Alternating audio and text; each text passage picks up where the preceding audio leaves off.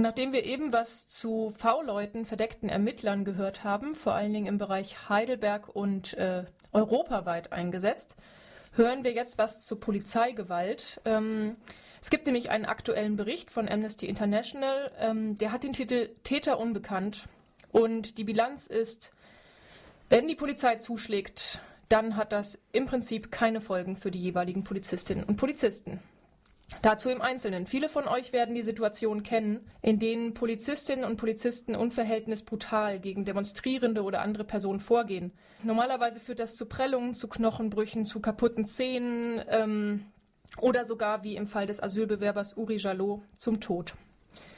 Die polizeiliche Kriminalstatistik des Bundeskriminalamtes weist für das Jahr 2008 knapp 2500 Fälle von Körperverletzung im Amt aus, die durch Beamte verübt worden sind. Allerdings, und hier ist das Spannende, lediglich 32 Polizistinnen und Polizisten wurden auch verurteilt. 2009 sieht es nicht anders aus. Bundesweit gab es knapp 3000 Ermittlungsverfahren gegen Polizistinnen. Über den Ausgang ist bislang nichts bekannt. Und man muss auch dazu sagen, dass diese Zahlen nur die tatsächlich durchgeführten Ermittlungen beinhalten. Das heißt, dass noch eine große Dunkelziffer abgelehnt worden ist und eine weitere riesige Dunkelziffer hat gar nicht erst Anzeigen erstattet, wenn sie von Polizeigewalt betroffen waren. Aufschlussreich ist natürlich auch ein Blick auf die Städte Hamburg und Berlin. In Berlin wurden 2007 fast gegen 300 Polizistinnen wegen Körperverletzung im Amt ermittelt. Lediglich 13 dieser Verfahren führten zu Verurteilungen. Auch hier 2009 wird es nicht besser. 784 Strafverfahren gegen Polizistinnen wurden eingeleitet also mehr als doppelt so viele. Davon endeten 679 mit einer Einstellung, sieben mit einem Freispruch und 57 waren Ende 2009 noch gar nicht abgeschlossen. Lediglich fünf Berliner Polizisten wurden auch tatsächlich wegen Körperverletzung verurteilt. In Hamburg bearbeitete die Staatsanwaltschaft zwischen 2003 und 2008 etwa 2000 Anzeigen gegen Polizeibeamte. Auch hier zeigt sich wieder, 98 Prozent dieser Verfahren wurden bereits während der Ermittlungen eingestellt, andere wurden dann in einem Verfahren wegen Geringfügigkeit nicht weiter vermittelt, ermittelt. Es zeigt sich also, und das bestätigt auch eine wissenschaftliche Untersuchung aus dem Jahr 2003, Ermittlungsverfahren gegen Polizistinnen wegen Körperverletzung im Amt werden häufiger ohne eine Gerichtsentscheidung eingestellt als sonstige Ermittlungsverfahren gegen andere Personen. Und auch das kennen wir, wenn gegen die politische Linke ermittelt wird. Bei Verfahren wegen Widerstand, Landfriedensbruch oder Hausfriedensbruch sieht es ganz anders aus. Hier arbeiten Polizei, Staatsanwaltschaft und Gerichte Hand in Hand.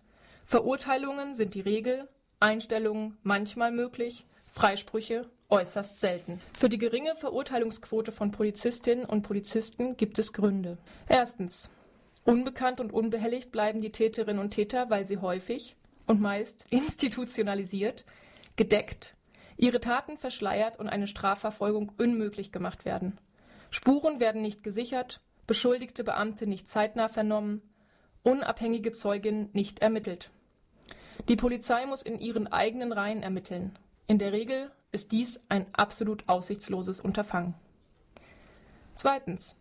Anzeigen und mögliche Verfahren werden zudem auch dadurch erschwert, dass Polizeibeamte keine sichtbare Kennzeichnung führen, also für Opfer und Zeuginnen nicht identifizierbar sind und bleiben.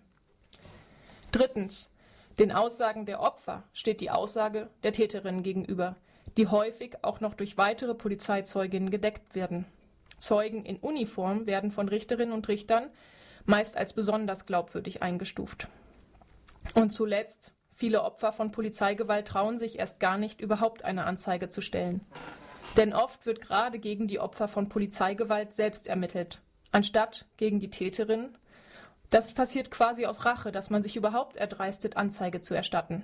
Auch dieses Phänomen ist vielen, die gegen die herrschende Ordnung auf die Straße gehen, hinlänglich bekannt. Dabei ist es durchaus so, dass es theoretisch eine nationale Stelle geben müsste, welche die Behandlung von Personen an allen Orten der Freiheitsentziehung, also zum Beispiel in Knästen, in Gefangenensammelstellen und auch in Kesseln, prüfen müsste.